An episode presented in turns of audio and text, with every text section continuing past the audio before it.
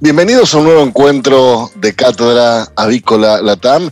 Hoy eh, la idea es hablar sobre un tema de fundamental importancia en la industria, como lo es la salud intestinal de las aves.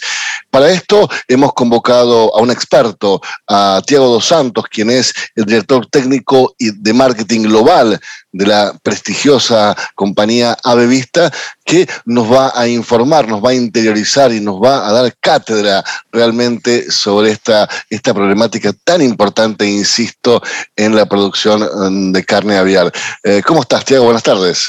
Buenas tardes, Alberto. Buenas tardes. Gracias por la, por la invitación. Sí, todo, todo bien y, y contento de estar aquí y discutir un poco de salud intestinal. Es, la idea. Tiago, yo quisiera comenzar eh, mm, preguntándote respecto de la importancia de la fibra en la nutrición animal. Eso es, creo que es un punto muy interesante porque creo que es una área de, de muy avance en los últimos años. Fibra, lo que vemos nosotros es que siempre fue uno de, los componentes de, los alimentos que se puso un poco al lado. La fibra siempre se tuvo como un efecto diluyente, un efecto antinutricional, uh, afectando de una manera negativa uh, la salud intestinal y al final el desempeño de las aves. Uh, esto ha, ha, cambiado mucho en los últimos años. Por supuesto, Avevista ha sido parte de este avance, pero no es posible decir que ha sido solamente nosotros. Hay muchos investigadores que han pasado a tener un otro, una otra visión al respecto de la fibra. Creo que la restricción o la reducción de la utilización de antimicrobianos como promotores de crecimiento es parte de esto. A partir del momento que no hay un control o hay una menor capacidad de controlar el crecimiento bacteriano, modular ese crecimiento por parte de, de, la utilización de distintos sustratos pasa a ser tornar más importante. Y en este momento un mejor conocimiento de la fibra pasa también a tener un efecto más positivo, porque a partir del momento que se, se empieza a entender mejor eh, qué es esta fibra, qué es la concentración de esta fibra y cal, cuál es la característica de esta fibra, pasa a también a entender mejor cómo esto afecta el crecimiento o, o, la modulación bacteriana, principalmente en la parte posterior del tracto, la capacidad de fermentación de esa ave y como consecuencia la salud intestinal y el desempeño de las aves. ¿Qué tal, Tiago? ¿Cómo estás, Benjamín? Buenas tardes. Pues mira, eh, me gustaría que le explicaras a nuestro público cómo podemos definir esta fibra, eh, particularmente en las aves, y este, para, para centrarnos un poco más en este, en este nutriente, ya que tradicionalmente la hemos pensado como un nutriente que no tiene importancia y se le ha relegado, ¿no? Hasta cierto punto. Sí, sí, exactamente. Y creo que esto, esto es parte también del, del, problema y del cambio que hubo recientemente en, en entendimiento de fibra. Uh, hay básicamente dos, dos maneras de, de, definir fibra. Una de ellas sería todo y cualquier carbohidrato que no es digestible uh, en la parte superior del tracto y se puede servir como fuente de fermentación en la parte posterior. Por supuesto, esa es una característica o una clasificación correcta, pero es muy difícil de medirlo en alimentos o en ingredientes porque depende de pasar por la alimentación por un animal para saber lo que no está digerido. Uh, y esto siempre fue una de las principales maneras como se intentó medir fibra en ingredientes. Cuando se busca análisis por fibra cruda, por fibra en detergente neutro, de fibra de detergente ácido, que se hace básicamente esto, es intentar uh, ah, sustituir el animal por un ambiente in vitro, hacer un proceso de digestión y con base a esto ver por un efecto de gravimetría qué hay al final de este proceso. Y cualquier del, de los, del, lo, del componente que está al final del proceso de digestión in vitro es lo que se clasifica como fibra. ¿Cuál es el problema de esta metodología o de este abordaje? Es que tú acabas por tener, como es un efecto gravimétrico, tú pesas al final lo que ha sobrado, uh, todo es fibra, todo lo que ha sobrado es fibra y fibra acaba por tener una clasificación más general, uh, como si todo fuera lo mismo. Y estas fibras tienen efectos distintos. Además de esto, como es un efecto gravimétrico, tú sacas lo que no es soluble. Entonces, toda la fibra soluble, que es una parte muy importante, principalmente cuando se habla de efecto eh, de fermentación, ah, acaba por salir y acaba no ser, como no siendo medido como fibra en esos efectos gravimétricos. La segunda metodología que se puede trabajar o el concepto de qué es fibra sería una clasificación más química, a donde se mide los polisacáridos no almidones y la lignina como la fibra del alimento. Y ahí es posible, sí, hacer una clasificación por extracto de fibra, dependiendo de la composición de azúcares, y una clasificación de solubilidad, dependiendo de grados de solubilidad que se puede trabajar con, con solutos distintos. Y esto acaba por traer un abordaje, creemos nosotros, más general de fibra, de cuál es la fibra de esos ingredientes y al final la fibra de los alimentos. Y por ser posible también medir el grado de solubilización, el, grado de solubilidad, se tiene una mejor idea de cuál es, por un lado, un posible efecto antinutricional, porque parte de esa fibra soluble puede tener también un efecto ah, de incremento de viscosidad en los alimentos y reducción de digestibilidad de nutrientes, pero por otro lado, esta fibra más soluble es también la principal fuente de fibra que sirve como un efecto más rápido y directo para la fermentación fibrolítica en la parte posterior del tracto, que trae efectos benéficos como la producción de ácidos grasos volátiles o la mejoría de la salud intestinal. Ahora, Tiago, dentro de, este contexto, la verdad es que es apasionante, ¿no? Eh, podemos encontrar los probióticos, los prebióticos y también hay un concepto realmente muy novedoso que es la de estimbiótico. Contanos un poco respecto de esto. Sí, mira, si pensamos entonces la importancia de la fibra y que parte de esa importancia es que esta fibra sea fermentada a la parte posterior del tracto, hay distintas maneras que es posible aumentar esa fermentación de la fibra. Una de estas maneras es fornecer o proveer para este, a este animal una fuente de fibra que sea de baja viscosidad, pero altamente fermentable. Y esto normalmente son, si, tú, si medimos nosotros los prebióticos que hay en el mercado, como la inulina, como los, los fosfolipídidos etcétera, son exactamente productos que van en este sentido. Son fuentes de sustrato, son fuentes de fibra que van a hacer, eh, a estimular el crecimiento de bacterias benéficas en la parte posterior del tracto, porque esas son las bacterias que tienen la capacidad de fermentar esa fibra. Si tomamos los probióticos, el probiótico va a actuar de la misma manera pero en otro sentido. El probiótico sería, sería el fornecimiento de las bacterias que pueden fermentar esta fibra que está en el alimento. Entonces, de una manera en el prebiótico tú forneces el sustrato, el alimento, de otra manera con el probiótico tú forneces el organismo que va a hacer esa fermentación. ¿Cuál es el concepto del estimbiótico? El concepto del estimbiótico viene de del concepto de que ya hay una cantidad grande de fibra en el alimento y ya hay en la parte posterior del tracto un crecimiento o una, una estabilización de un microbioma capaz de fermentar la fibra. ¿Qué el estimbiótico va a hacer? Es estimular las bacterias que ya están ahí en la parte final del tracto a fermentar la fibra que ya está presente en el lumen intestinal porque ha venido del alimento. Entonces, no es el fornecimiento de la bacteria o el fornecimiento del sustrato, es la mejor utilización de la bacteria y del sustrato que ya están ahí en el tracto intestinal. es realmente increíble lo que ha avanzado el conocimiento en este sentido. Yo me acuerdo de mis épocas de estudiante que básicamente hablaba de fibra dietética, ¿no? Eh, y en este, en este sentido, eh, Tiago, me gustaría saber qué papel desempeñan las enzimas, hablemos específicamente de la silanasa, ¿no?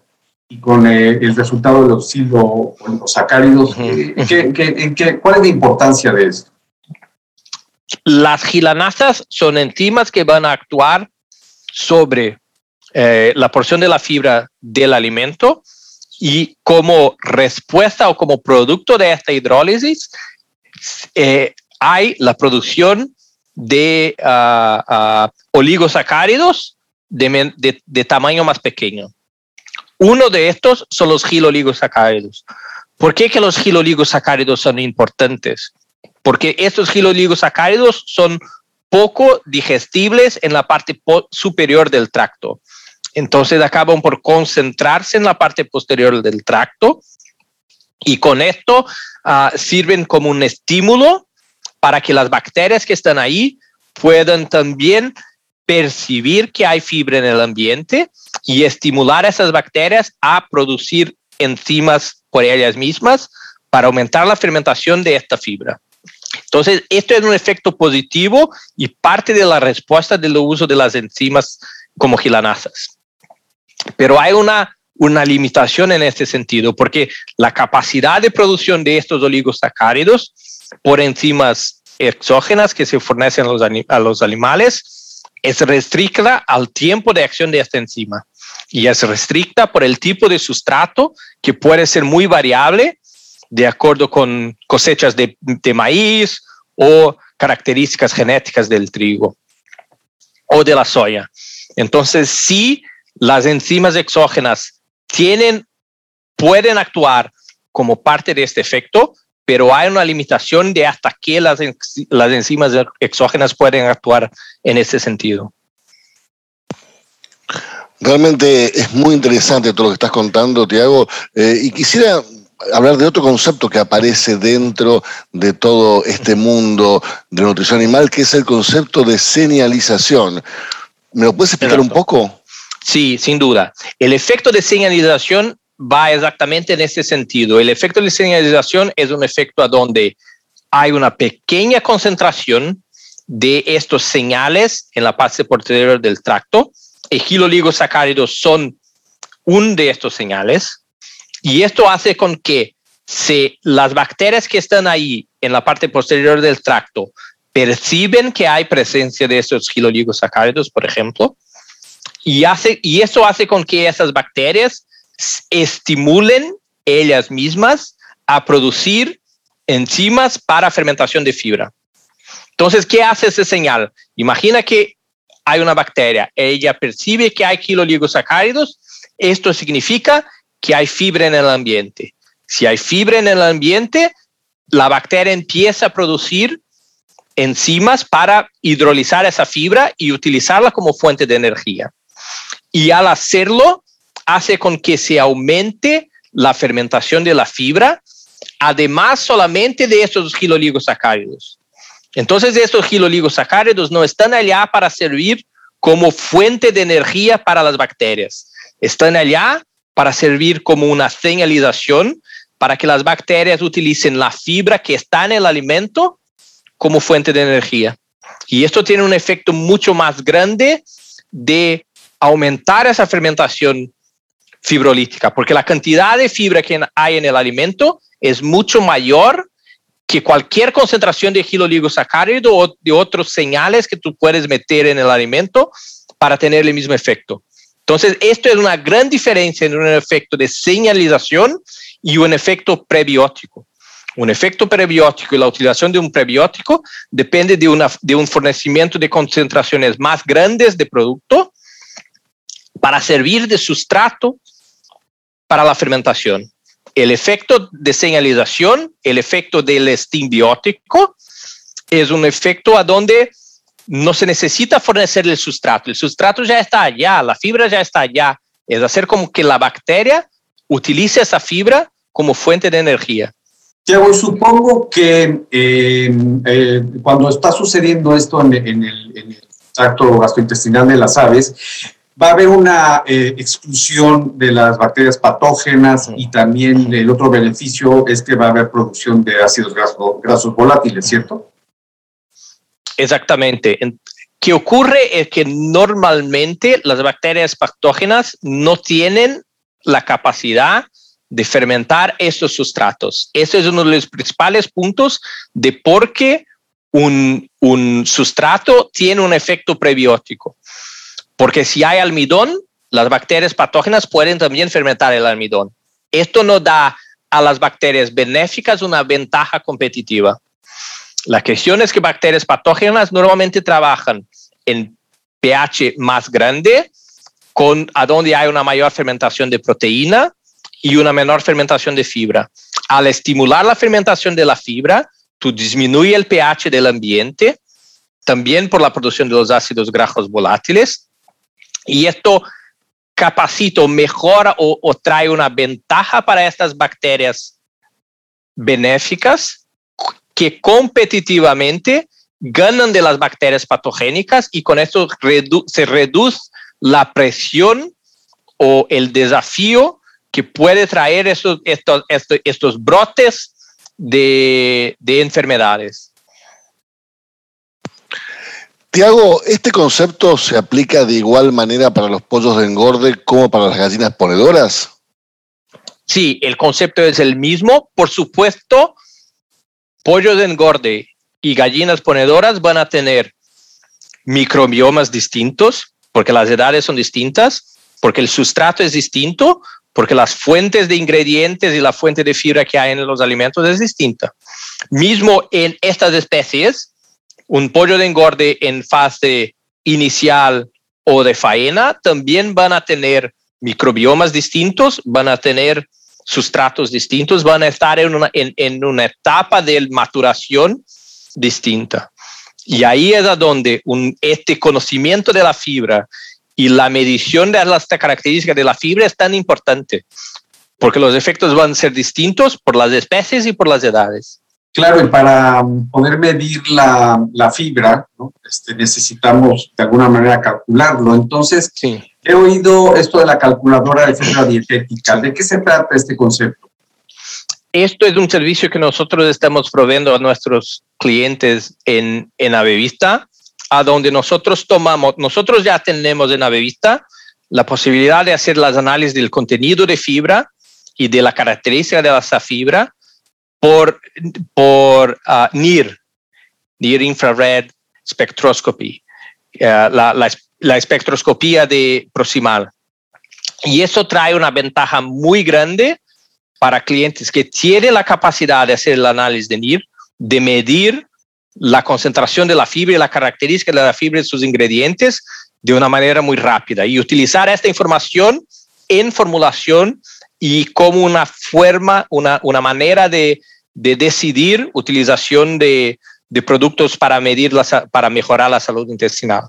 Por supuesto, nosotros sabemos también que hay muchos clientes que no tienen en este momento la capacidad de utilizar el, el NIR para estos clientes que tenemos nosotros con la calculadora de fibra, es a donde nosotros ponemos los valores promedios que buscamos en nuestras investigaciones del contenido de fibra de estos ingredientes que hay en el mercado. Entonces el cliente puede, al incluir en la calculadora de fibra el cuál es la composición del alimento, tener una idea de cuál es la composición de esa fibra de la característica de esa fibra y utilizar esta información como punto de partida para esta tomada de decisión. Tiago, ha sido realmente muy claro, muy preciso con estos, estos datos, con esta información. Eh, nos queda solamente agradecerte por tanta amabilidad y tanta buena predisposición. Gracias, gracias por la invitación nuevamente a Alberto Benjamín y a Cátedra Avícola y, y estamos a disposición. Muchas gracias, Tiago. Gracias.